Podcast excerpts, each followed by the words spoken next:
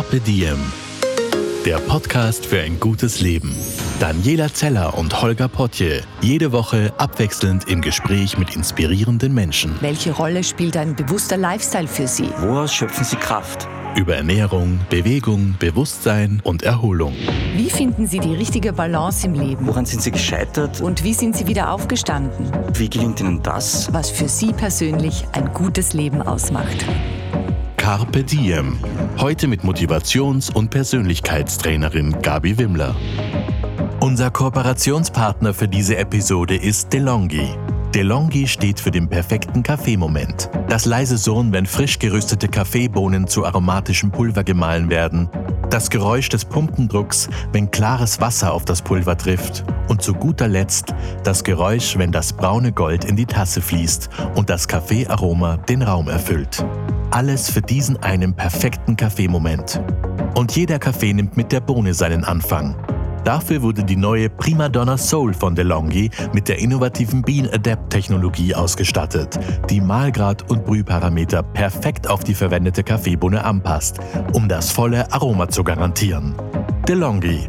Straight to the Soul of Coffee. Und jetzt wünschen wir viel Spaß mit dem Carpe Diem Podcast. Hallo und herzlich willkommen beim Podcast von Carpe Diem. Wir haben heute Gabi Wimmler zu Gast und die Gabi ist extra aus Salzburg angereist, um hier zu plaudern. Ich finde das total nett. Vielen Dank, Gabi. Vielen Dank für die Einladung, freue mich riesig. Und wir sitzen hier im Motel One direkt beim Westbahnhof, weil die Gabi auch gerade erst angekommen ist und haben da einen Blick auf Wien. Also so ein bisschen nebelig draußen, aber ich hoffe, es wird noch ein bisschen die Sonne rauskommen nach dem Gespräch. Das hoffe ich auch. Die haben wir aber im Herzen mit. Okay, das stimmt allerdings. Äh, Gabi ist Mentaltrainerin, Life-Coach, hat eine bewegte Vergangenheit und hat jetzt ein Buch geschrieben, und zwar, weil ich alles sein kann, was ich will. Der Schlüssel zu mehr Selbstvertrauen, Lebensfreude und Erfolg. Gabi, wie fühlt sich das an, wenn man ein Buch fertig geschrieben hat? Ja, es ist ein absolutes erhebendes Gefühl. Und wenn man es dann ähm, in den Händen hält, als ich die Lieferung vom Verlag bekommen habe, das ist schon ein besonderer Moment. Also ich sage es ganz offen, bis sind bei mir Freudentränen geflossen. Wirklich? Ja, weil das einfach so erhebend ist. Und dann hat man das Baby auf einmal in der Hand und es ist so viel Herzblut, es ist so viel Zeit und es ist ein Prozess. Ähm, jemand, der das nicht gemacht hat, kann das vielleicht gar nicht nachvollziehen. Und es war immer mein Wunsch, meine Message in Form eines Buches weiterzugeben. Und somit ist es schon ein ganz besonderes Gefühl. Ja, voll schön. Also eine Kollegin von mir hat, hat das Buch gelesen und war bei einem von deinen Vorträgen und hat dann gesagt, Holger, äh, unbedingt, unbedingt mal bei der Gabi anklopfen und, und danach fühlen. Und ich habe mir gedacht, das machen wir jetzt am besten. Vielleicht einmal kurz zu deiner Person. Magst du ein bisschen deine Geschichte uns auch noch erzählen? Ja, sehr, sehr gerne. Also wie du schon erwähnt hast, ich bin von Background Mentaltrainerin, systemischer Coach und ich habe mit der Persönlichkeitsentwicklung verschrieben. Und eine Säule meiner Tätigkeit sind ja die Firmentrainings, äh, wo ich auch jahrelang eben erstens Marketingleiterin war und dann angestellte Trainerin für einen Schweizer Konzern. Und ich habe immer gemerkt, Produkte und Marken sind austauschbar. Was nicht austauschbar ist, sind einzigartige Persönlichkeiten. Ich hatte damals schon gemerkt, der Verkäufer mit dem schlechtesten Fachwissen hatte den besten Umsatz. Das heißt, er hat alles mit Empathie oder sehr viel mit Empathie gemacht. Also 85 Prozent unseres Erfolges macht unsere Persönlichkeit aus. Davon bin ich überzeugt und somit habe ich mich immer mehr der Persönlichkeitsentwicklung verschrieben und da auch den Schwerpunkt in meinen Trainings gesetzt.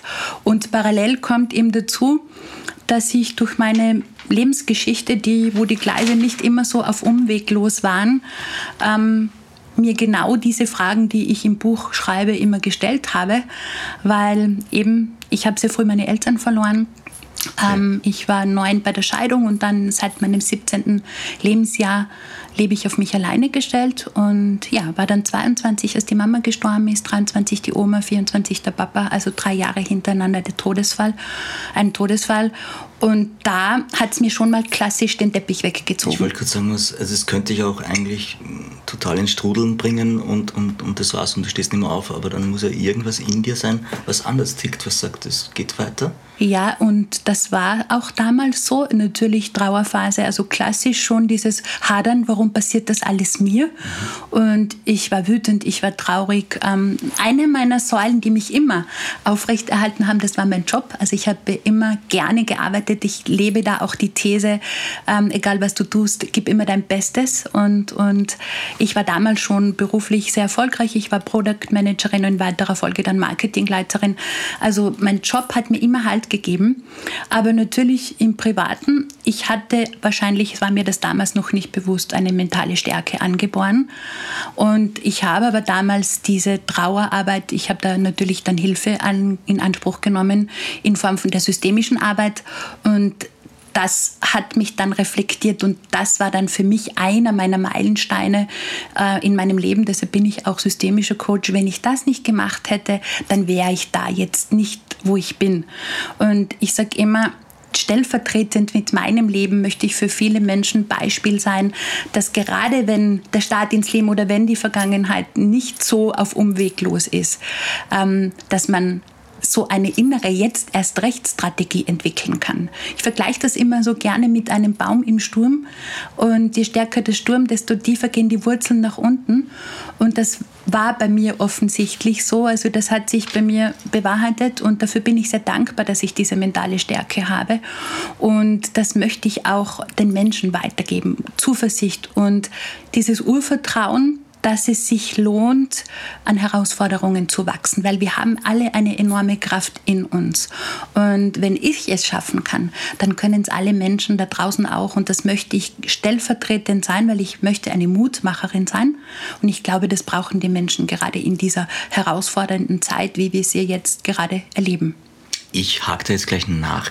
Wenn die Wurzeln dann tiefer wachsen sollen, ähm, gibt es da Tipps? Kann man da was machen? Ideen, Inspirationen, wie können meine Wurzeln sich tiefer in die Erde graben, wie kann ich fester stehen? Da geht es ja auch ganz viel um Selbstwert wahrscheinlich. Und ja, in erster Linie mal die Säule Wurzeln, Verbindung, also das ist auch ein Wesen der systemischen Arbeit, Frieden mit den Eltern, also Frieden mit der Vergangenheit, ähm, dass ich sage, es war gut so, wie es ist, es hat alles einen Sinn. Das ist ja auch eine meiner Thesen, aussteigen aus dieser Opferrolle und sagen, weil sonst viele Menschen bleiben in den verpassten Chancen stecken und sagen, das Leben ist so ungerecht, so gemein, es war so schlimm und es war so dramatisch und hoch und ich bin so ein armes Opfer. Und ähm, das ist eine meiner wesentlichen Säulen, dass man sagt, die Vergangenheit darf irgendwann vorbei sein, ist auch ein wesentliches Teil meines Buches, Frieden mit der Vergangenheit. Mhm. Frieden kann ich aber erst schließen, wenn ich vergeben kann. Vergeben heißt, wenn ich zustimmen kann, weil sonst bin ich immer Opfer meiner Vergangenheit. Das ist einmal so ein großer Baustein, weil sonst habe ich immer den Wut, Groll, Schmerz und Frustrucksack mit und das spüren Menschen, wenn sie mir begegnen. Also dieses Versöhnen, das ist eine innere Haltung und das kann ich jedem nur empfehlen, weil sonst bleibt man sehr stark in der Opferrolle stecken und ist immer ein armes Opfer. Und vor allem, wir haben von dem Chef da oben ein sehr machtvolles Instrument mitbekommen. Das ist der freie Wille. Und wir können jeden Tag neu in der Früh entscheiden, ob wir ein Glückskind oder ein Pechvogel sind. Und das liegt an unserer Einstellung. Und das ist meine Auffassung von Positivdenken, mhm. das ja teilweise etwas strapaziert und abgedroschen ist, weil ich teilweise auch selber das Thema mit damit habe, wenn ich sage, ich bin Mentaltrainerin, dann sagen ja alle, fühlen sich dann in meiner Gegenwart gestresst. Ich muss ja positiv denken, ich muss ja positiv denken. Das, das Leben Positiv denken heißt für mich nicht immer mit der rosaroten Brille durchs Leben gehen, weil, wie wir gerade merken, das Leben ist nicht immer positiv. Mhm. Aber ich habe jeden Tag die Wahl, aus jeder Situation das Beste zu machen. Und das ist meine Auffassung von positiv denken. Und du hast die zweite wichtige Säule angesprochen, dieser Selbstwert. Der gesunde Selbstwert ist eine meiner zentralen Themen in den Trainings, Coachings und im Buch. Denn der Selbstwert ist der Kompass fürs Leben.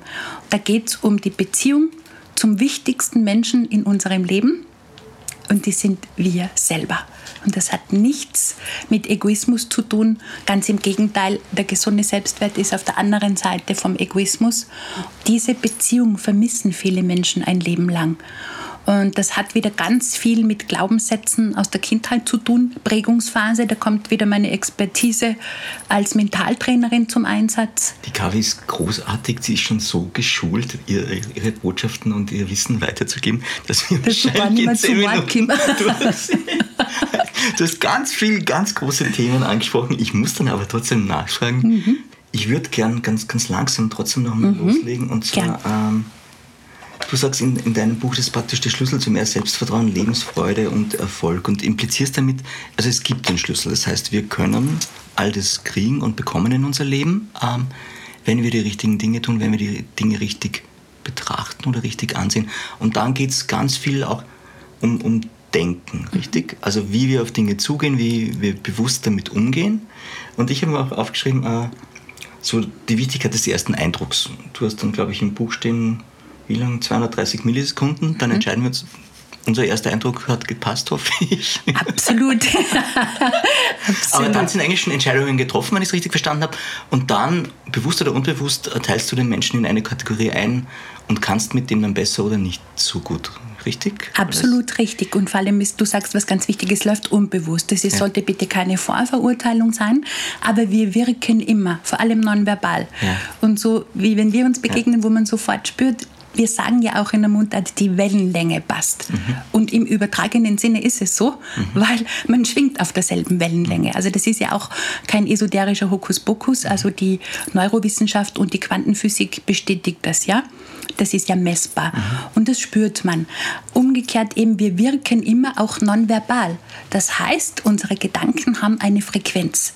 Und eine Frequenz, alles, was wir denken, 50.000 bis 70.000 Gedanken täglich, das muss man sich mal vorstellen, schicken wir aus und entsprechend dieser Frequenz ziehen wir Situationen in unser Leben. Also die Gedanken erzeugen die Gefühle, was wir fühlen, strahlen wir aus und was wir ausstrahlen, ziehen wir in unser Leben. Das heißt, wir erschaffen mit unserem Denken Realität. Das muss uns immer bewusst sein, so wie ist beim das, Radio. Hast du das tatsächlich schon mal erlebt bei dir so? Gibt es da irgendwas, wo du sagst, okay, du hast etwas, weil es klingt jetzt für mich nach, nach Visualisieren. Ich mhm, stelle mir immer wieder was mhm. vor, wünsche mir das, will da hinkommen mhm. und dann, dann trifft es halt ein. Ich kenne das von Spitzensportlern, die das machen, bei denen das dann funktioniert. Also die gehen praktisch das ganze Rennen im Kopf durch und dann am Schluss genau. überlegen sie sich, wie sie die Medaille abholen. Und dann passiert es halt dann wirklich manchmal oder immer, weiß ich nicht, oder sehr oft, keine Ahnung. Aber es scheint da was dran zu sein. Ja. Genau. Sehr oft, also wie du sagst, das ist das Klass, die klassische Form von Mentaltraining. Die. Leistungssportler machen das. Ja. Ähm, auch, also man muss auch kein Mentaltrainer sein. Wir alle draußen, alle. Menschen draußen machen das täglich, ja. indem man in der Früh zum Beispiel den Tagesablauf, also der hat dann kein Rennen, aber wenn wir sagen, unser Tag, so wie wir in der Früh uns unseren Tag vorstellen, ja. ähm, ist die Wahrscheinlichkeit sehr hoch, wenn, wie wir ihn voraus erleben, ähm, dass er so eintrifft. Das heißt, der Skirennläufer hat sein Rennen, das er sich jede, wo er sich jede Stelle einbringt. Du machst jetzt Ein gerade das Beispiel mit Skirennläufer, weil du wärst eigentlich, glaube ich, auch ganz gern Skirennläuferin geworden in deinem Leben. Wäre das eine Option gewesen, oder? Ja, ich bin immer nur begeisterte Skifahrerin und Skitourengeherin, ja, genau. Also ich liebe Skifahren immer noch und ja, wäre gerne Skihauptschule in Schladming gegangen, aber das war leider im Elternhaus mit fünf Kindern. Ja. Finanziell leider nicht möglich. Das habe ich meinen Eltern sehr lange vorgehalten. Mhm. Aber ja, das Herzblut, mein Herzblut schlägt nur immer für den Skisport. Und ich habe mir noch notiert, du wärst äh, eventuell auch gern Lehrerin geworden, was du jetzt in gewisser Weise ja eh bist, oder? Genau, genau. Also es war damals schon so, dass meine Nachbarskinder in, in den Sommerferien mit mir immer Schule spielen mussten. Und ich war die Lehrerin. Oder die Nachbarmütter waren happy, weil ich immer mit den Kindern die Hausaufgaben gemacht ah. habe. Also, mir hat das riesen Spaß gemacht. Und Wissen vermitteln, so kam ich ja auch in die Trainertätigkeit. Ja. Ich war Marketingleiterin mhm. ähm, in einem sehr bekannten Salzburger Pharmaunternehmen und dann habe ich dafür meinen Chef einspringen müssen und musste vor Apotheker Vorträge über Nährstoffe halten und dann hat mir dieses Wissen vermitteln so Spaß gemacht. Mhm. Und somit, das heißt, du zufällig entdeckt und dann aber... Genau, ist es immer von den Produkten dann weg ja. hin, wie ich es gesagt habe, immer mehr in die Persönlichkeit gegangen. Ich habe dann beim Schweizer Konzern Deutschland, Schweiz, Österreich das Vertriebsteam trainiert. Da ging es natürlich auch um Produkte, aber natürlich um Verkauf und um Persönlichkeit. Mhm. Und da bin ich dann immer mehr von den Produkten weg hin zur Persönlichkeit gekommen und dann eben der Weg in die volle Selbstständigkeit als Trainerin und Coach. Ich habe notiert äh, dazu Burn on statt Burnout. Ganz spannend, weil wir jetzt gerade beim Thema waren, du hast gesagt, du hast irgendwie so deinen Weg, der hat sich ergeben, du hast ihn gefunden und du hast da auch, äh, ich glaube auch im, im, im Buch ein Zitat von Viktor Frankl drinnen. Jeder Mensch hat seine Bestimmung. Das heißt, du glaubst ganz fest, dass jeder Mensch für etwas bestimmt ist und wenn er das findet, dann fühl, ja, führt er sein perfektes Leben oder das beste Leben, das er führen kann? Ist das so? Ist das der Zugang? Das ist absolut mein Zugang und das bestätigt sich auch bei mir, mhm. ähm, weil ich glaube, jeder von uns hat eine einzigartige, ein einzigartiges Talent, eine einzigartige Fähigkeit. Und wenn wir das finden und leben, den Mut haben, dann das auch zu leben, ähm, dann ähm, ja, sind wir in unserer Berufung, dann wird Beruf zur Berufung. Mhm. Und ähm, vor allem kommt dann natürlich auch die Begeisterung dazu, weil mich schockiert das immer so, weil wie viele Menschen eine Tätigkeit ausüben, die ihnen gar keinen Spaß und keine Freude bereitet. Mhm. Und dann brennen wir aus. Wenn wir langfristig etwas tun, was keine Freude bereitet, dann ähm, ist man auch nicht in der Lage, über eine Leistungsgrenze hinausgehen, beziehungsweise ist es sehr anstrengend. Und umgekehrt, wenn du etwas tust, das dich begeistert, dann ähm, Begeisterungsfähigkeit ist für mich eine der bestbezahltesten Eigenschaften der Welt. Nur haben wir leider Menschen, viel zu wenig begeisterte Menschen. Und ich, mich schockiert oft wieder, wenn ich, ich, tu gern, ich beobachte gerne Menschen, wenn man oft in die Augen der Menschen schaut, weil einen begeisterten Menschen merken wir natürlich an der Ausstrahlung, Gesichtsausdruck, die Augen glühen vor Begeisterung, aber bei manchen Menschen flackert da nicht mal mehr ein Teelicht. Und ähm, ich bin davon überzeugt, wenn wir diese Begeisterung in uns haben, dann spürt es natürlich unser Gegenüber, egal was wir, ob wir über eine, ein, ein, Dienstleister sind, über ein Produkt sprechen, nur dann sind wir authentisch und werden auch so dann wahrgenommen. Und dann ist Erfolg etwas, was folgt. Und natürlich gehören die Zutaten Fleiß, Ausdauer, Disziplin, Fachwissen dazu, aber das sind dann die Zutaten, die Basics. Aber mhm. das andere die das heißt, du lernst die Technik, aber wenn du die Technik beherrschst, dann kannst du auch strahlen. Genau. Wie, wie, weil das ist jetzt, glaube ich, die Gretchenfrage an der Sache. Ähm, Gibt es da irgendeinen Weg, einen sicheren, wie ich meine Bestimmung finden kann? Weil viele Leute, wie du sagst, oder alle Leute haben eine Bestimmung, aber ganz wenig wissen, wie sie die vielleicht finden können oder wie sie da hinkommen. Weil du hast voll recht, die meisten Leute machen irgendeinen Job, um Geld zu verdienen und um dann in ihrer Freizeit leben zu können, unter Anführungszeichen. Mhm. Es ist ganz selten umgekehrt. Aber gibt es einen Weg, gibt es Tipps? Ja, natürlich. Ich meine, Bestimmung hat ja immer mit dem zu tun, wo ich sage, was sind meine einzigartigen Talente und Fähigkeiten, die mal finden in welchem Bereich ist mein Wissensdurst unstillbar? Welcher Bereich? Wo bin ich im Flow? Mhm. Was kann ich einzigartig? Ähm, manche Menschen macht, stimmt mir oft sehr traurig, die sagen, was sind deine einzigartigen Talente und Fähigkeiten? Naja, muss ich mir nachdenken, keine Ahnung. Das also, wird ja total oft passieren. Ja, in, in hin, aufschreiben, dass ich mir hinsetze und wow, was ist also meins? Führen von Listen. Erfolgstagebuch. Führen von Listen. Also erstens meine Erfolge niederschreiben, das empfehle ich immer. Was sind meine einzigartigen Talente und Fähigkeiten? Einmal niederschreiben. Und manchmal ist man selbst so in, seinem, in seiner Selbstverständlichkeit, dass ich sage, ja bitte, dann fragt mal den Chef, den Vorgesetzten oder Kollegen, was sie an dir schätzen oder was sie glauben, was du besonders gut kannst. Das sind oft ganz wertvolle Hinweise, weil man selber ja oft schon den Tunnelblick hat. Oder man fragt, ähm, Freunde im Umfeld und sagen, was schätzt ihr an mir besonders? Oder was hat man früher als Kind oder schon in der Jugendzeit besonders gut getan? Was, man weiß es ja, ein Musikinstrument spielen, vielleicht handwerklich oder ein Hobby, sich sozial zu engagieren. Ich finde es nämlich oft so, wenn es schon nicht der Job ist, dann brauche ich doch als Pendant in meiner Freizeit etwas, was mich erfüllt. Ja. Weil viel zu viele Menschen wissen nur mehr, was sie zu erfüllen haben, mhm. aber nicht mehr, was sie erfüllt. Das heißt, wenn es schon der Job nicht ist, dann ein Hobby, mhm. wie es ist. Schon ein Sportart, sich für einen Verein engagieren, ein Musikinstrument, eine Sprache lernen, wo es, wow, das, ist, das mhm. begeistert mich, das ist meins. Und wenn ich mit den Menschen dann spreche, dann kommt schon oft so der versteckte Hinweis, wo sie sagen, am liebsten würde ich. Mhm. Und dann sage ich, okay, was würdest du am liebsten? Und dann kommt es. Sage ich, und warum tust du es dann nicht? Das heißt, es braucht natürlich dann auch Mut. Ja. Äh, es ist wahrscheinlich auch irgendwie existenzielle Entscheidung, Klar. weil, also wenn ich jetzt gut, wie du sagst, wenn ich jetzt in einem Vereinsleben total aufgehe und, und mich da einsetze für irgendwas, Aber wie würde ich das dann umsetzen, dass ich dann jobmäßig. Heißt es dann für dich auch immer, ich muss es jobmäßig umsetzen oder heißt es einfach, ich muss den Teil, den ich da in der Zeit verbringe, so groß wie möglich machen, damit mein Leben erfüllt ist? Oder muss das, ist die Erfüllung dann immer auch im Job? Das sind zwei Modelle. Also okay. das eine ist, je nachdem wie jemand, aber ich, ich, das, meine These ist schon, der Job darf Spaß machen. Das, je weniger Spaß der Job, desto mehr Erfüllung brauche ich in der Freizeit. Aber ja. wenn es jetzt um den Job geht, ähm, braucht es natürlich die wirtschaftliche Seite. Ich meine, alles andere wäre ein naiver Zugang. Mhm. Aber es lohnt sich, ähm, da dran zu bleiben und zumindest zu sagen, ich suche einen Weg, ich mache mal eine neue Ausbildung, ich informiere mich, wie könnte es denn sein? Oder ähm, natürlich müssen unsere Fixkosten gedeckt sein. Ich habe es ja gleich gemacht. Ich habe mir meine Selbstständigkeit parallel aufgebaut und habe meine Fixanstellung jedes Jahr reduziert. Das habe ich auf 80, auf 60, auf 50 und dann lief es so gut, dass ich es weglassen konnte. Das heißt, ich könnte mir das langsam aufbauen. Geht dir was ab? Bitte? Geht dir was ab, seitdem du immer fix angestellt bist? Nein, überhaupt nicht. Der Mut wurde belohnt, aber natürlich braucht es Mut, weil man geht durch die Ängste. Ich meine, ähm, das ist ja auch eine meiner Thesen, dass ich sage, Menschen bleiben viel zu häufig in unbefriedigenden Lebenssituationen stecken, weil sie Angst haben vor Veränderung. Ja. Angst sind unsere zwei größten Ängste sind Existenzangst und Verlustangst. Ja. Und das betrifft zum Beispiel natürlich auch Beziehung, Partnerschaften. Viele bleiben in einer Partnerschaft nur, weil sie Angst haben vor dem Alleinsein. Da ist null mehr, was Freude macht. Da möchte ich auch, ich möchte bitte nicht die Menschen aufhören und sagen, geht nach Hause und beendet eure Partnerschaft. Aber Corona hat uns ja jetzt auch eines gelernt.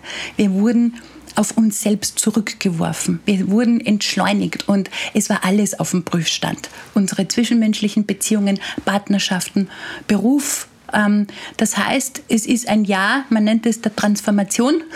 wo es natürlich, wo alle Lebensbereiche durchleuchtet werden. Und auch wenn wir nicht nach außen gehen konnten oder als wir nicht nach außen gehen konnten, waren wir gezwungen, nach innen zu gehen. Nämlich aber auch ähm, uns nicht permanent abzulenken und sich mal mit sich selber zu beschäftigen. Das ist für viele Menschen nicht angenehm. Das ist unglaublich schwierig, glaube ich. Genau. Und das ist, wenn man, wir, wir leben ja in einer permanenten Ablenkungsgesellschaft, ähm, wo man jetzt wirklich gezwungen wurde, mal zu sagen, wo, wie geht's denn mir mit mir? Und wie geht's mir, mit dem wichtigsten Menschen in meinem Leben, nämlich mit mir selber. Weil wenn alles im Außen mal wegfällt, werden wir auf uns selber zurückgeworfen. Und das ist so ähm, für mich so ein wichtiger Parameter, nochmal zum, zurück zu, zum, zum Thema Begeisterung und ja. Lebensfreude, ähm, dass wir ganz viel von dem tun dürfen, was uns Spaß macht. Und vor allem auch Arbeiten darf Spaß machen. Weil viele Menschen funktionieren im Hamsterrad und ich muss und ich muss und ich muss. Ich muss arbeiten. Ich muss ich, ich ersetze den Satz, also muss bitte aus dem Wortschatz streichen. Mhm. Ich darf arbeiten. Das mhm. kriegt in Zeiten wie diesen eine andere Bedeutung. Danke, dass ich arbeiten darf. Danke, dass ich einen Job habe. In unserer Gesellschaft ist es teilweise nicht mehr in, gerne zu arbeiten. Und da geht es ganz viel wieder um die, um die Macht der Einstellung. Wenn ich in Betrieben, Betrieben arbeite oder trainiere, hinterfrage ich immer diese nachhaltige Vereigenverantwortung der Mitarbeiter. Welche Einstellung bringst du jeden Tag mit in deinen Betrieb? Und ein Betrieb, wo sich mehr wie 50 Prozent der Mitarbeiter jeden Tag mit dem Frustrucksack reinschleppen und sagen, ich muss, ich muss, ich muss, wird es ein bisschen schwierig sein, dass dieser Betrieb erfolgreich ist. Weil ich habe eine Verantwortung ähm, gegenüber dem Betrieb, nämlich eine Leistung zu bringen. Und viele Menschen wollen in der heutigen Zeit nur mehr mit dem geringsten Widerstand das Beste für sich rausholen. Das funktioniert langfristig nicht, weil das ist ein Lebensgesetz. Egal was du tust, gib immer dein Bestes. Dann kriegst du auch vom Leben immer das Beste zurück. Aber warum ist es in unserer Gesellschaft mittlerweile so stark verankert, dieses Prinzip, so ich schaue mal, dass ich mit, mit möglichst wenig Leistung durchkomme? Ja, das ist so ein Mindset. Äh, ich stelle das immer wieder fest und kriege das bestätigt. Ähm, das Warum ist schwierig, vor allem ja, ich glaube auch diese, dieses Konsum, diese Konsumgesellschaft, also jetzt werden wir ja zurückgeworfen wieder auf die Sinnfrage. Ich glaube, irgendwann merken wir, dass uns noch mehr Konsum, noch mehr materielle Güter nicht noch glücklicher machen. Ähm, es geht ganz stark um die Sinnfrage. Ich meine, ähm, dass die Grundbedürfnisse abgedeckt sind, das ist, ich glaube, muss man nicht reden, das ist für jeden wichtig und, und wir brauchen Sicherheit. Aber irgendwann merken wir, dass uns noch mehr materielle Güter nicht noch glücklicher machen. Und da stehen jetzt viele Menschen, diese Sinnfrage. Mhm. Und Arbeit gehört für mich zur Sinnfrage. Das heißt, mache ich etwas, das mir einen Sinn gibt, erfüllt, erfüllt es mich. Mhm. Und viele Menschen wissen, wissen eben nur noch, was sie zu erfüllen haben. Und zu deiner Frage geht es wieder sehr stark zurück mit der Dankbarkeit. Also ähm, die Menschen wissen das nicht mehr oder häufig nicht mehr zu schätzen, was sie so selbstverständlich haben. Und ähm, wieder mal für das dankbar zu sein, was wir alle so selbstverständlich vor der Tür haben. Ähm, wir haben überfüllte Kühlschränke, wir haben überfüllte Kleiderschränke, wir haben im Schnitt zwei Autos vor der Haustür stehen und trotzdem schaut man in leere, ausdruckslose Gesichter. Mhm. Ähm, weil es nichts ist, was sie erfüllt dann wahrscheinlich letzten Endes. Ja, und weil es genau Genau, weil, und weil sie es aber auch nicht mehr zu schätzen wissen. Mhm. Beides kommt dazu. Mhm. Und da ist für mich, es klingt wirklich banal, die Dankbarkeit und das, das Wort ist auch durch nichts zu ersetzen. Eine ganz eine wichtige Säule, um sich wieder bewusst zu machen, wie reich beschenkt wir vom Leben sind. Und ja, dieses, diese, wie gesagt, dieses Erfolgstagebuch empfehle ich jedem da die Erfolge reinschreiben, dann auch die einzigartigen Talente und Fähigkeiten niederschreiben, was man gut kann.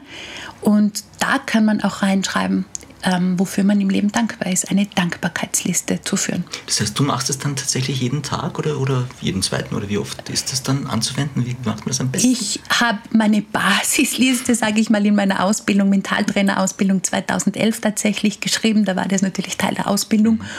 Ähm, so die, die wirklich die Basisliste, so wie ich sie nenne. Und ich mache das immer noch. Ich habe das beibehalten, dass ich mir jeden Tag am Abend drei bis fünf Dinge notiere, wofür ich an diesem Tag dankbar war.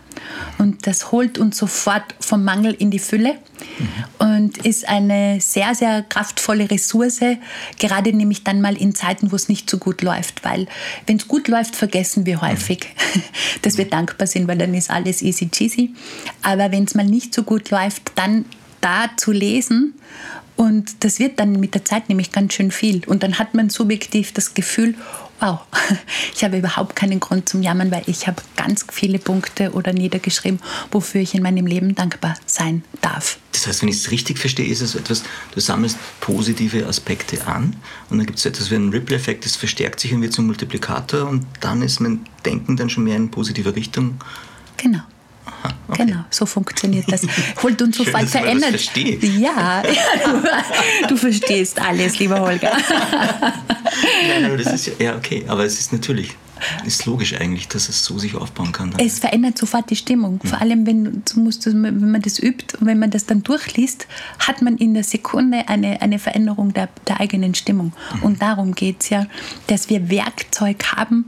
Äh, und ich bin ja ein Praktiker, ich möchte meinen Teilnehmern ja immer Tools mitgeben und sagen, mhm zum Handeln, ins Handeln kommen und was kann ich dann selber tun, damit es mir ganz schnell besser geht oder wenn es mir schon gut geht, was kann ich noch tun, damit mhm.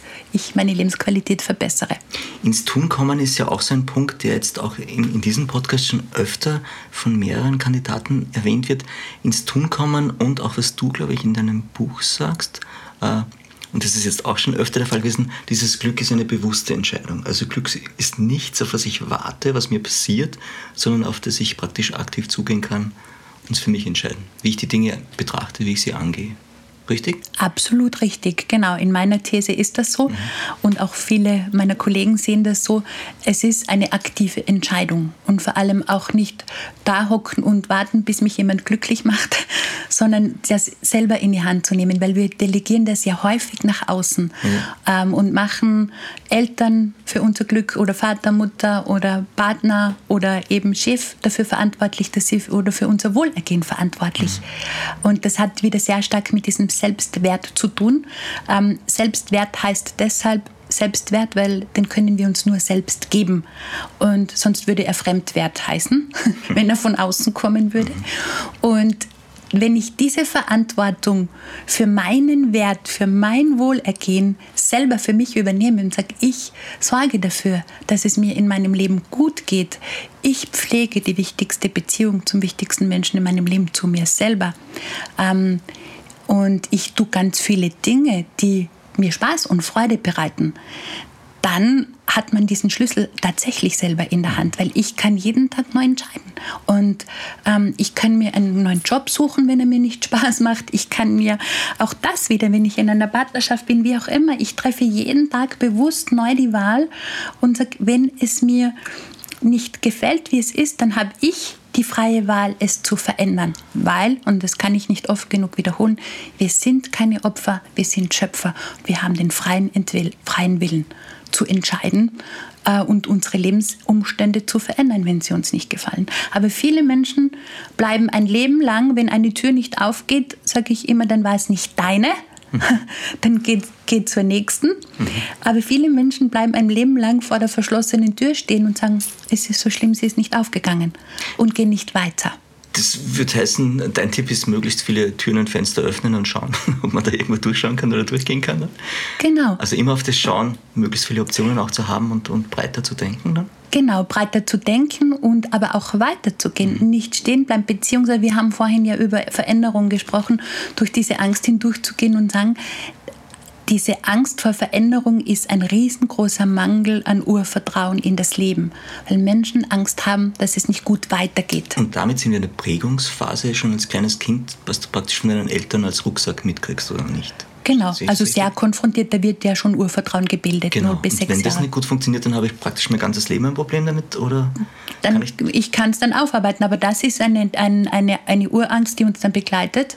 Das heißt, und als Eltern, was machen wir da richtig oder wie können wir was richtig machen in der Prägungsphase? Was wäre da wichtig? Ganz, ganz viel ähm, Urvertrauen und Selbstwert dem Kind schon mitgeben und sagen, du bist in Ordnung, so wie du bist. Du bist liebenswert, so wie du bist. Das heißt, ich kann auch ein bisschen anders sein. Ich kann die Sonne blau anmalen. Genau so ist es und sie ist richtig. Wenn mhm. das Kind, die kriegen, das sind oft kleine Sachen, wo das Kind das Gefühl dann bekommt, ich bin nicht richtig so wie ich bin.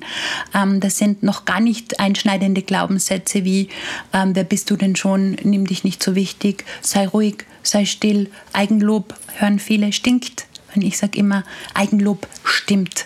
Und nimm dich bitte sehr wichtig. Also das ist jetzt nicht, hat wieder gesagt, nichts mit Ego zu tun, aber ähm, dieser gesunde Selbstwert ähm, wird da schon angelegt und, und Pädagogen, Schulen, Lehrer haben so viel Verantwortung.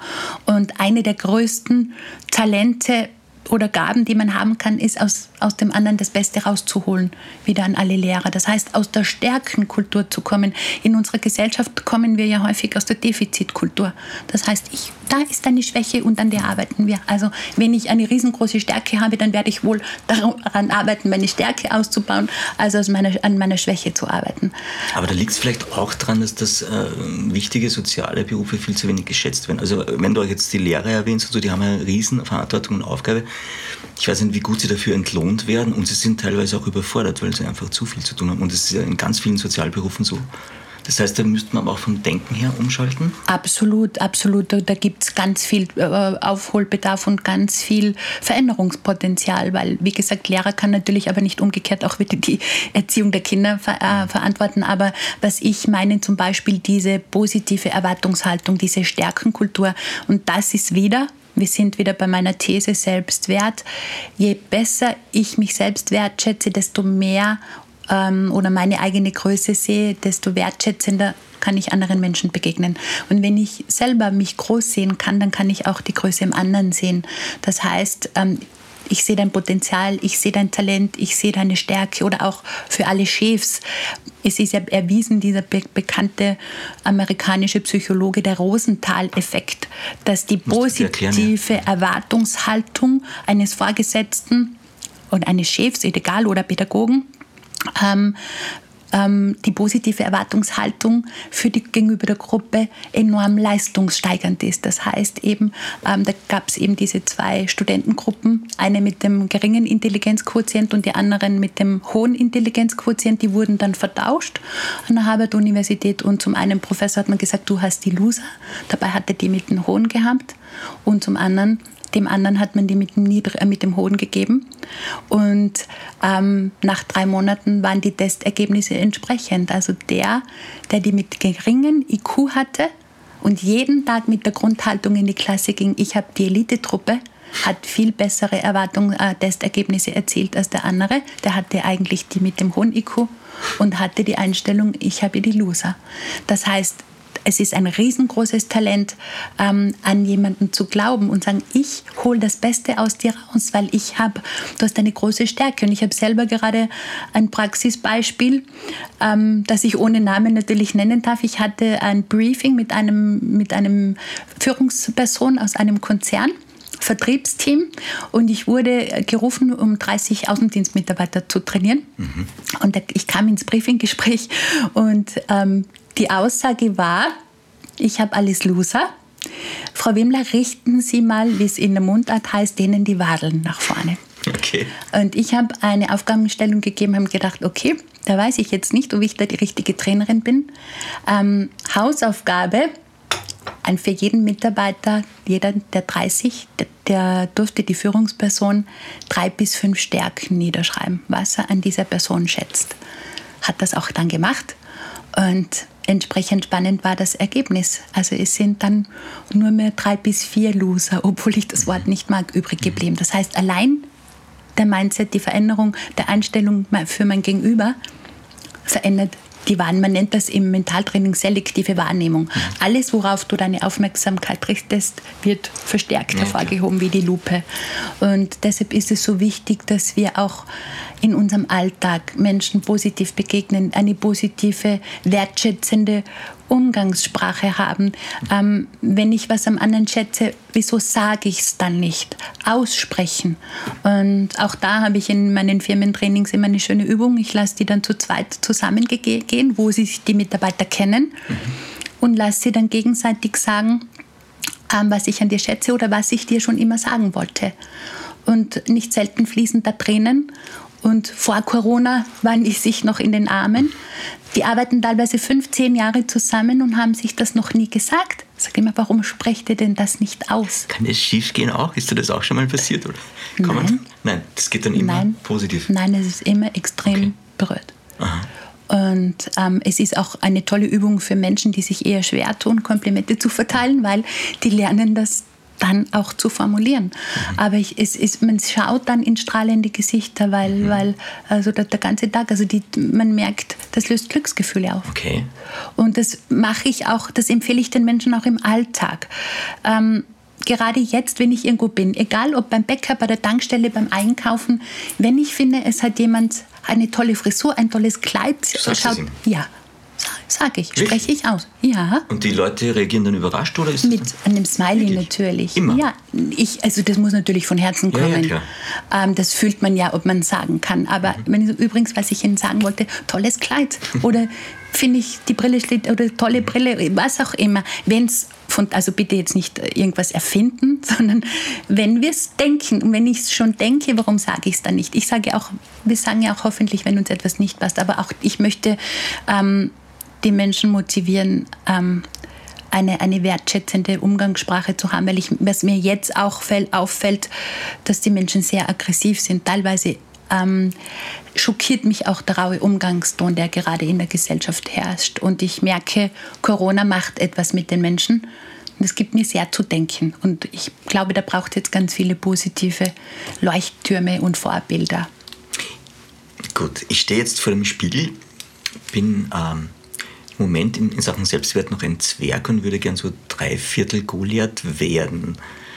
Gibt es so kleine Steps, weil du auch vorher im Vorgespräch schon gesagt hast, und ah, da stimme ich da auch voll und ganz zu, dass es immer so in kleinen Schritten geht, um, um Dinge zu verändern und weiterzukommen um einen Selbstwert zu steigern, so Basic-Übungen ganz, ganz am Anfang? Mhm, klar, Basic-Übung ist schon mal das positive Selbstgespräch, mhm.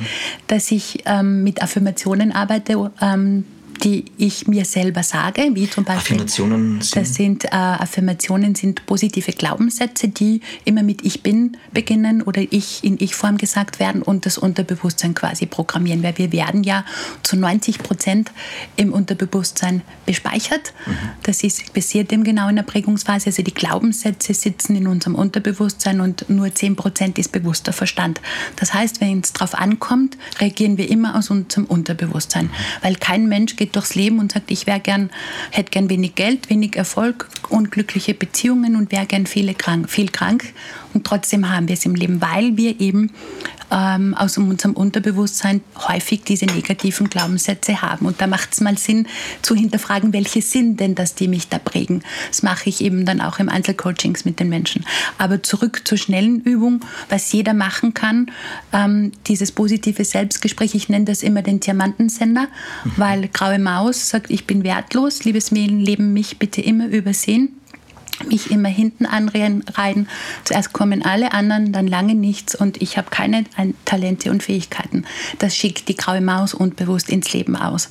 Und das sind die unbewussten Programmierungen, die viele aus der Vergangenheit jetzt mal so allgemein pauschal gesagt mittragen. Und der Diamantensender sagt, ich bin einzigartig, ich bin wertvoll, ich habe einzigartige Talente und Fähigkeiten. Ich liebe mich so, wie ich bin. Für viele ist ich liebe mich zu steil, das merke ich immer, oder viele haben ein Thema mit dem Wort Liebe. Weil, warum wird das so sein, glaubst du? Ja, speziell oft Männer, also mit Liebe ist man ja auch ganz schnell und häufig in der esoterischen oder in der spirituellen Ecke. Mhm. Ähm, das, das merke ich oft.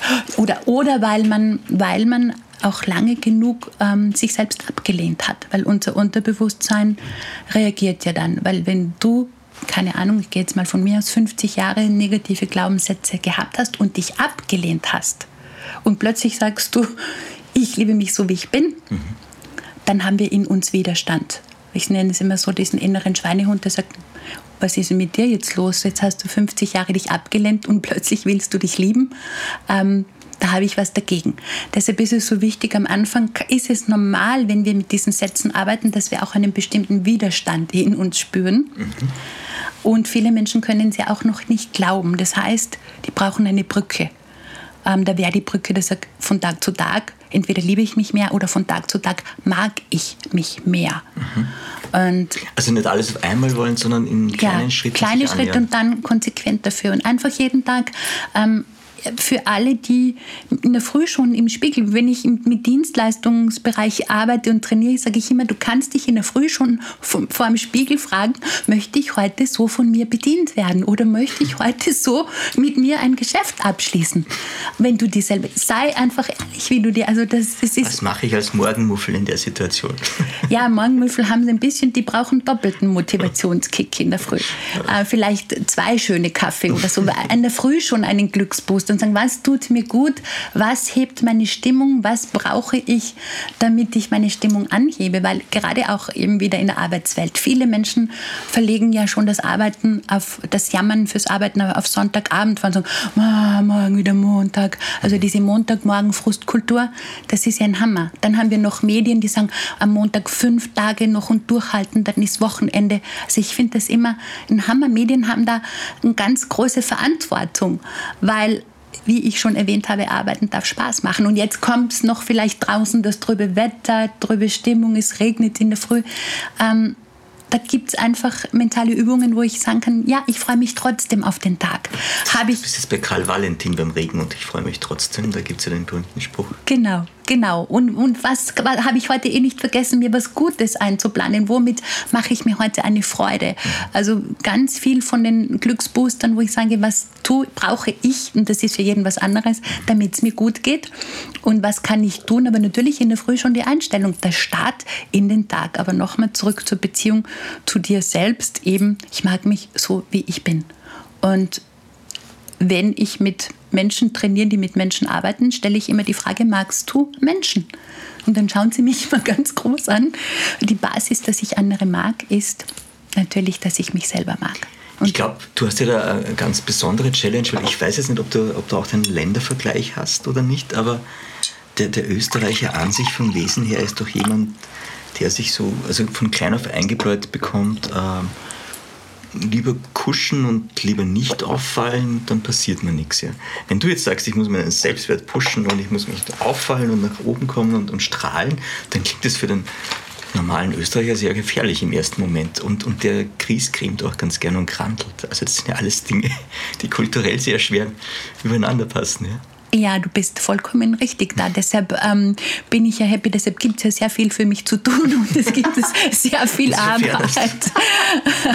ja, das ist ja genau diese Prägung, weil wir ganz lange gelernt haben zu kuschen, sich klein zu machen, eben das nimm dich nicht so wichtig, Eigenlob. Und äh, ich hatte letztens jemand im Seminar sitzen, wo ich genau diese Übung gesagt und erklärt habe. Dass, ähm, das ist aber ganz schön überheblich, wenn man sich selber solche Sätze sagt. Und ähm, das schockiert mich dann immer, weil man merkt, wie, wie, wie, welche Programmierung die Menschen haben. Wenn ich das überheblich finde, weil ich mich selber lobe. Also bitte jetzt das nicht mit Egoismus und schon gar nicht narzisstische Züge, das ist, das, das ist die gegenüberliegende Seite. Der, der gesunde Selbstwert, Menschen mit einem gesunden Selbstwert sind ein Segen für jede äh, für, jede, für, für ihr Umfeld, weil sie haben ganz viel zu geben. Und ich nenne das immer, es ist eine Entscheidung vom Brauchermenschen zum Gebermenschen. Der Brauchermensch ist immer bedürftig. Und wir brauchen momentan ähm, ganz viele Gebermenschen in unserer Gesellschaft. Und wenn ich mir für mich gut sorge, wenn ich sorge dafür, dass mir gut geht, dann habe ich ja ganz viel zu geben, weil dann bin ich nicht in der Bedürftigkeit. Das heißt, ich kann aus der Fülle geben und zwar bedingungslos. Mhm. Spannend wird es nämlich immer, wenn ähm, zwei Braucher auch in einer Partnerschaft zusammenkommen die haben nämlich keine Partnerschaft, sondern eine Beziehung. Die verbrauchen sich nämlich dann gegenseitig. Die haben eine Verbrauchergemeinschaft, mhm. weil da wird alles aufgerechnet. Mhm. Und es ist egal, für mich ist auch eine Geschäftsbeziehung eine Partnerschaft. Das heißt, was habe ich zu geben? Und das, was wir am Anfang schon gesagt haben, wir brauchen ganz viele Menschen, die jetzt sagen, was kann ich geben? Und ich habe viel zu geben. Ähm, und nicht, wie kann ich mit dem geringsten Widerstand das Beste für mich rausholen. Das ist der falsche Ansatz. Und es gibt ja das bekannte Gesetz der Resonanz, Ursache, Wirkung, Saat, Ernte. Alles, was du siehst, erntest du. Das ist eines der Lebensgesetze. Und wenn wir immer das Beste geben, dann bekommen wir vom Leben auch immer das Beste zurück. Und da möchte ich auch stellvertretend mit meinem Leben Vorbild sein. Weil ich habe in beiden Langzeitbetrieben, wo ich 13 Jahre gearbeitet habe, immer mein Bestes gegeben. Ich habe immer so gearbeitet, als wäre es mein Betrieb. Ich habe im Gegenzug zwei Chefs gehabt, zwei meiner großen Mentoren, die haben mich gefördert, gefordert, in mich investiert, sonst wäre ich da jetzt nicht, wo ich bin. Und das möchte ich draußen auch den Menschen mitgeben, weg vom Mittelmaß. Also dieses Wischiwaschi, schauen wir mal, dann sehen wir schon, das ist auch so eine österreichische Mentalität teilweise. Und ähm, weg vom Mittelmaß und, und, und so wie wir auch im Job sind, sind wir häufig auch privat. Also dieses Beste zu geben und aber auch Vorbild zu sein, dort, wo uns das Leben hingemeint hat, jeden an seinem Platz. Wir haben alle Vorbildfunktion für unser Umfeld. Und wenn wir da die Verantwortung für uns nehmen, übernehmen und eine reflektierte Persönlichkeit sind, dann, dann sind wir diese Leuchttürme und diese Diamanten für unser Umfeld. Und von denen braucht es im Moment ganz viele draußen. Mhm. Drei, drei Fragen, die jetzt gleich aufgepoppt sind. Erstens, also du hast vorher den Mut erwähnt, der wichtig ist. Wie schaffe ich das? Also wie werde ich mutig, ist die erste Frage, die sehr einfach klingt, aber wahrscheinlich gar nicht einfach zu beantworten ist. Dann ist für mich dann sofort kommen, was ich gern wissen würde, ist, ähm, weil wir auch von Ängsten gesprochen haben, wie wir am besten Ängste abbauen, ob es da irgendwelche Tipps gibt oder Zugänge, mhm. wie man mit Ängsten am besten umgeht. Mhm. Und dann äh, sinnvolle Zielsetzung. Weil wir sollten uns alle Ziele setzen im Leben, damit wir vorankommen, dass sich was bewegt, verändert, wahrscheinlich auch raus aus der Komfortzone gehen, damit mhm. wir uns bewegen können. Aber okay, viele Menschen werden sich vielleicht auch zu große Ziele setzen. Was ist da der Trick oder was ist da der richtige Zugang? Fangen wir mit den Ängsten an? Fangen wir mit den Ängsten an, genau, gerne. Also du sagst es ja paradoxerweise hängen Ängste und Mut ja zusammen. Und ähm, die Ängste, in, als allererstes ist mal wichtig, die Angst anzunehmen, weil es gibt keine Veränderung, ähm, die nicht mit Ängsten verbunden ist. Da spreche ich auch. Also die, die Angst kommt hoch, sobald ich die Komfortzone verlasse, weil wir etwas Vertrautes verlassen. Egal, ob es so wie bei mir war, einen sicheren, gut bezahlten Job aufzugeben, in die Selbstständigkeit zu gehen. Da gibt es Ängste. Also zu, einmal, ich empfehle, A, die Angst anzunehmen, weil die Angst ist immer nur eine Vorstellung von etwas. Wir haben eine, eine Vision. Es ist ja immer nur etwas Subjektives. Wir, und oftmals projizieren wir ein Erlebnis aus der Vergangenheit in die Zukunft. Das heißt, ich empfehle, Stelle A, ein Worst-Case-Szenario sich auszumalen und sagen, was würde denn schlimmstenfalls passieren? Und in dieses Worst-Case-Szenario mal reinzugeben. Ähm, und dann das zu tun, wovor man am meisten Angst hat. Und jeder hat so eine Situation, wo man schon mal gesagt hat, hui, da habe ich etwas getan oder da habe ich meine Angst überwunden. Klingt unangenehm. ja, aber wie geht es uns nachher? Ja. Wo man sagt, hui, da habe ich echt meine Komfortzone verlassen müssen und dann, und wenn wir dann da durchgehen, ähm, dann fühlt sich das richtig cool an. Ähm, weil sonst findet Entwicklung nicht statt. Und also A, diese Angst mal anzunehmen. Ich fühl, empfehle auch euch häufig mit der Angst zu kommunizieren. Dann sagen, liebe Angst, ich weiß, ich kenne dich, du bist ein sehr vertrautes Gefühl, du bringst mich nicht weiter. Ich bin jetzt mal bereit, dich zu fühlen. Oder mal auch die Angst, zum Beispiel sich wie einen Schatten vorzustellen, mhm. ein Wesen, und sagen, liebe Angst, die will uns ja oft nur mal schützen, damit wir, das ist ja auch gar nicht. Das dürfte auch evolutionstechnisch so Genau. sein, dass wir es aus der Urzeit mitnehmen. Genau. Und dann sagen, ich umarme dich. Aber Angst ist im ist aus der Urzeit, wie du es gerade sagst, es ist, wir sind in der Angst ganz stark im Fluchtmodus. Und wir müssen wissen, das sind jetzt gar nicht so diese existenziellen, wenn ich sage, eine Veränderung, Existenzängste, Verlustängste, so wie jetzt das Angstfeld Corona zum Beispiel. Ähm, Im Angstmodus reduziert der Körper das Immunsystem auf ein absolutes Minimum, weil ich bin im Fluchtmodus. Das heißt, ich bin im Anspannungsmodus, das haben wir aus der Urzeit. Wenn der Säbelzahntiger kommt, dann muss ich flüchten und dann brauche ich meine ganze Ressource zum Laufen. Und ist egal, ob es jetzt psychische Angst ist etc., ich bin permanent in Anspannung.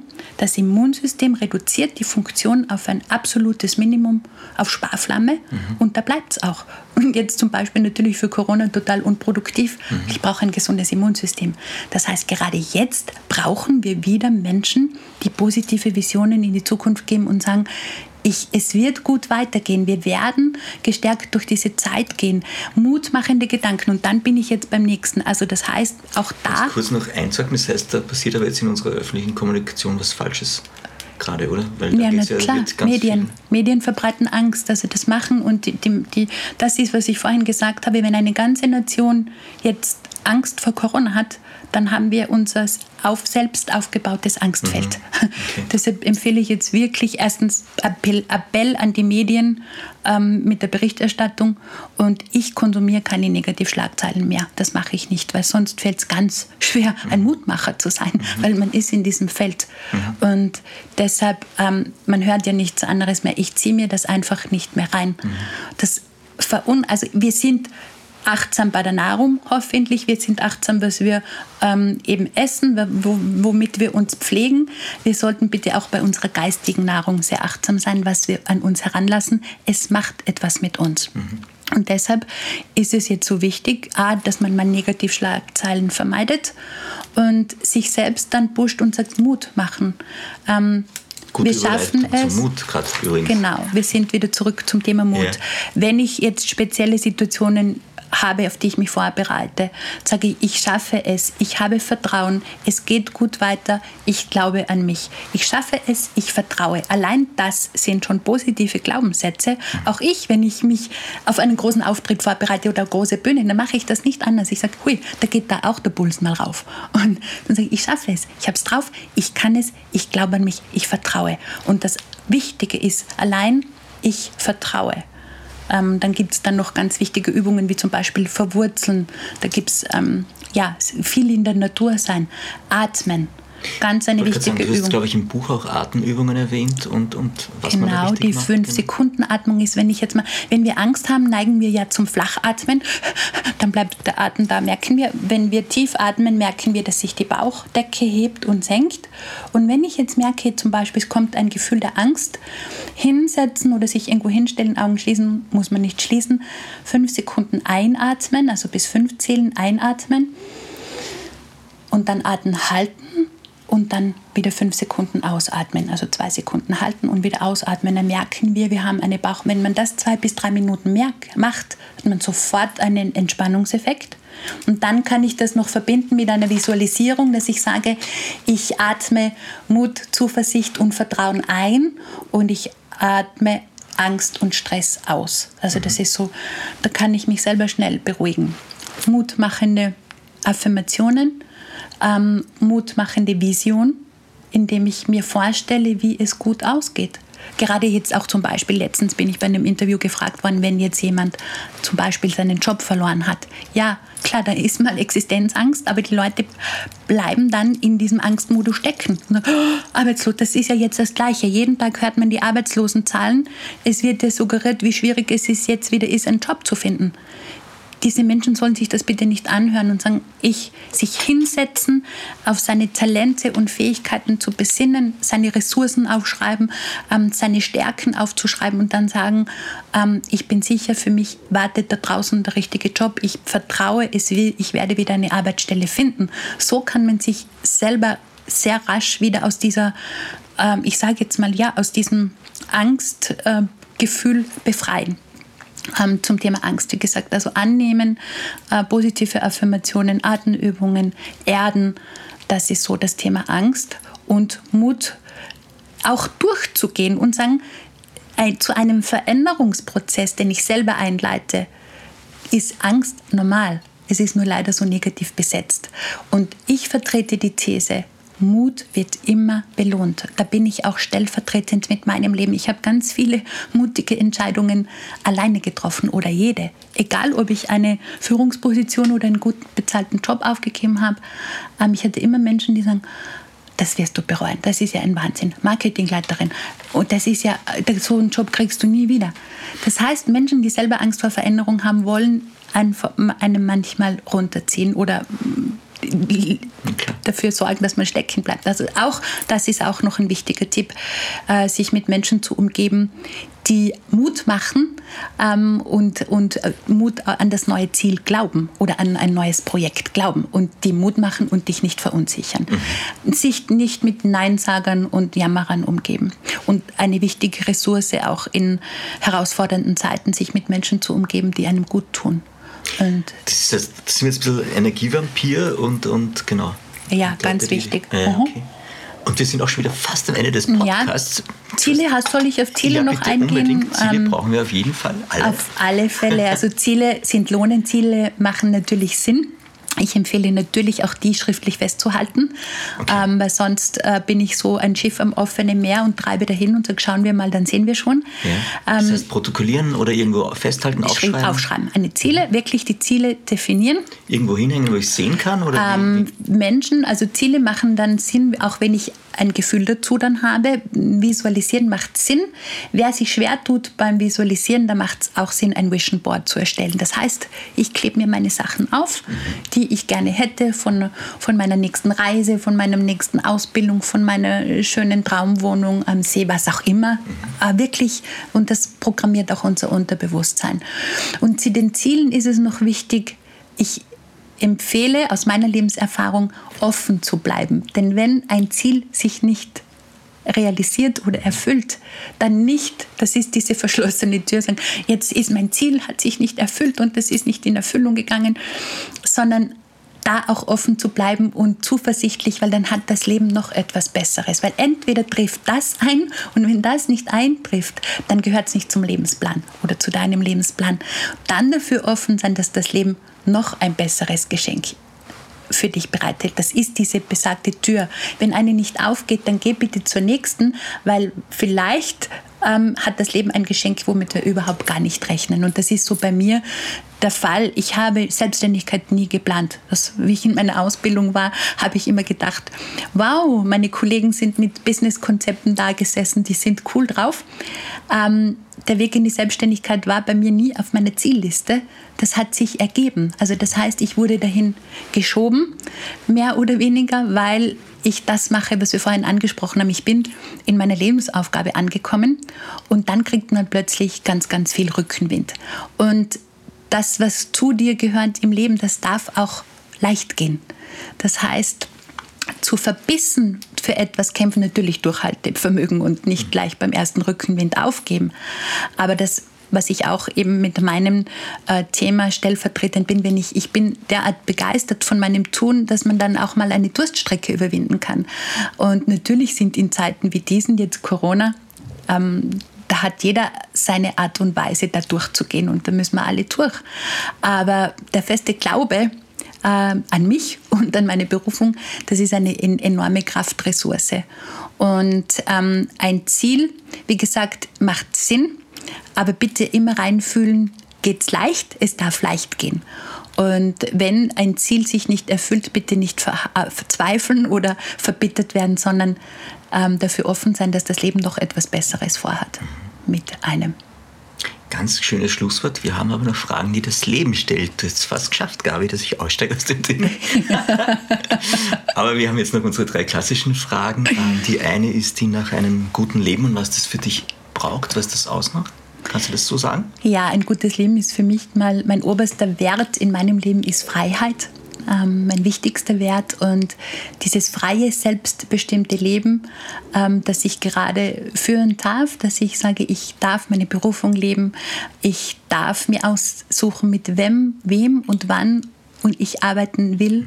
Und, ähm, ganz, ganz kurz Hinweis an der Stelle, die Gabi fährt jetzt gleich dann zum Roman Scheliger, den hatten wir ja auch schon im Podcast, finde ich total nett, war total lieber Zufall im, im Vorgespräch. Ja.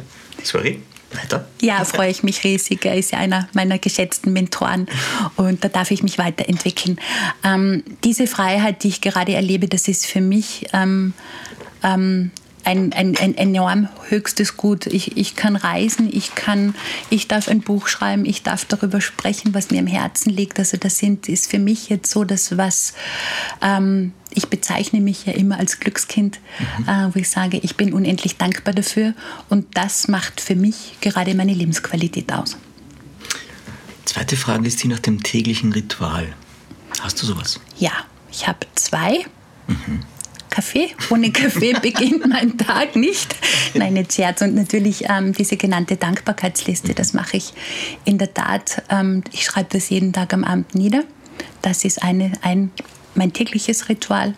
Und ansonsten Sport, so oft es geht, aber das ist jetzt leider nicht täglich. Aber wenn es mein Tagesplan erlaubt, dann ist der Sport und Yoga auch noch dabei. Ach, Yoga auch noch? Ja. Mhm. Aber das ist jetzt nicht täglich, das muss ich ehrlich zugeben. Aber Kaffee und Dankbarkeit ist täglich. Okay.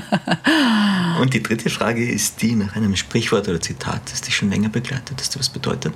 Ja, ich bin ja ein riesengroßer Goethe-Fan und es ist auch das Zitat, das mein Buch eröffnet. Das Außergewöhnliche geschieht nicht auf glattem, normalem Wege. Schön. Also, das war das perfekte Schlusswort. Vielen Dank, dass du da warst, Gabi.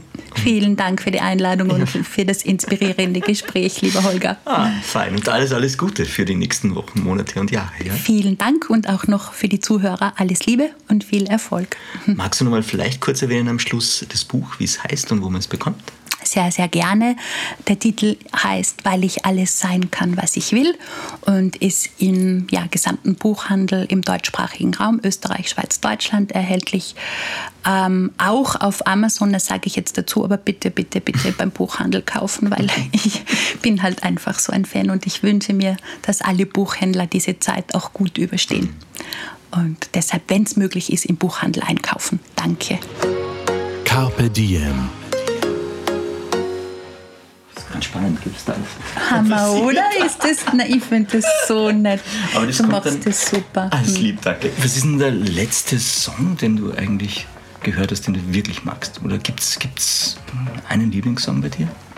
Oh, es gibt ganz viele, aber im Moment höre ich sehr, sehr gerne Klassik. Mhm. Ich höre auch. Ist das Salzburg, das heißt Mozart? Ja, ich liebe? Mozart. Also Mozart echt. Also ich habe heute auch beim Herfahren im Auto ähm, habe ich Mozart gehört. Also ich, aber bei mir unterscheide, also ist das echt immer in Wellen. Also mhm. ich bin da sehr breit aufgestellt. Ähm, Ed Sheeran mag ich auch ah, sehr wirklich? gern. Ed Sheeran? Ja, die ist extrem. Den hatte ich mal, den habe ich mal geplaudert. Da war er, da war er noch völlig, völlig unbekannt und hat beim Festival äh, praktisch am Nachmittag um vier oder so gespielt. Ja. Und hat praktisch mit einem Loopgerät die ganze Musik eingespielt und am Schluss hat er eine ganze Band gehabt und ich habe mir so gedacht, ich dachte nur, ich habe gesehen, das ist eine Menge Leute für 4 Uhr nachmittags und dann habe ich mal hingeschaut und dann war es tatsächlich und nachher habe ich mit ihm ein Interview gemacht und also da hat man schon gespürt, wie du vorher auch im Ding gesagt hast, dass er brennt für etwas. Also ja. der hat so eine Leidenschaft für die Musik. Absolut. Dann, äh, und was ich, das habe ich, ist auch einer meiner Seminarsongs, was ich extrem gern oder wenig extrem gern mag, ist Sarah Connor. Ah ja. Und speziell der Song. Ähm, die Kollegen aus Deutschland an dieser genau, Stelle. Wie schön du bist. Das ah, ist auch einer meiner Lieblingssongs. Dann habe ich gleich einen Musiktipp auch noch von dir bekommen. du bekommst von mir auch was und zwar habe ich wieder überraschenderweise Glückskekse dabei. Ähm, ich habe zwei klassische aus Wien und einen aus Salzburg, weil ich letztes Wochenende in Salzburg war. Der rote ist der aus Salzburg, die sind die aus Wien. Du musst dich entscheiden. Ich entscheide mich. Dann nehme ich natürlich einen Wiener Glückskeks jetzt. Weil Salzburg hatten wir ja heute schon mit den Kugeln. ah ja, die Gabi hat mir geschenkt vorbeigebracht. Voll nett. Salzburger Mozartkugeln. Ja. Oh. Genau. Okay. Jetzt bin ich aber gespannt. Du musst ihn nicht essen, aber die Message. Die Message, ja, da raschelt Das ist dein Motto schon. für nächste Woche. Unser Kooperationspartner für diese Episode ist DeLonghi. DeLonghi steht für den perfekten Kaffeemoment. Das leise Surren, wenn frisch geröstete Kaffeebohnen zu aromatischem Pulver gemahlen werden. Das Geräusch des Pumpendrucks, wenn klares Wasser auf das Pulver trifft. Und zu guter Letzt das Geräusch, wenn das braune Gold in die Tasse fließt und das Kaffeearoma den Raum erfüllt. Alles für diesen einen perfekten Kaffeemoment. Und jeder Kaffee nimmt mit der Bohne seinen Anfang. Dafür wurde die neue Prima Donna Soul von DeLonghi mit der innovativen Bean Adapt Technologie ausgestattet, die Mahlgrad und Brühparameter perfekt auf die verwendete Kaffeebohne anpasst, um das volle Aroma zu garantieren. DeLonghi. Straight to the Soul of Coffee. Mehr von Carpe Diem gibt es auf Soundcloud, iTunes, Google Play oder Spotify. Jetzt abonnieren und liken. Das Carpe Diem Magazin erscheint alle zwei Monate. Besucht auch unsere Social Media Portale auf Facebook, Instagram und YouTube und unsere Website carpediem.live. Wenn euch der Diem Podcast gefallen hat, dann schenkt ihm 5 Sterne bei Apple Podcasts. Wir freuen uns über Kommentare und sind direkt über podcast.carpediem.live erreichbar. Nächste Woche Daniela Zeller im Gespräch mit Rebell Meet Gründer Philipp Stangl.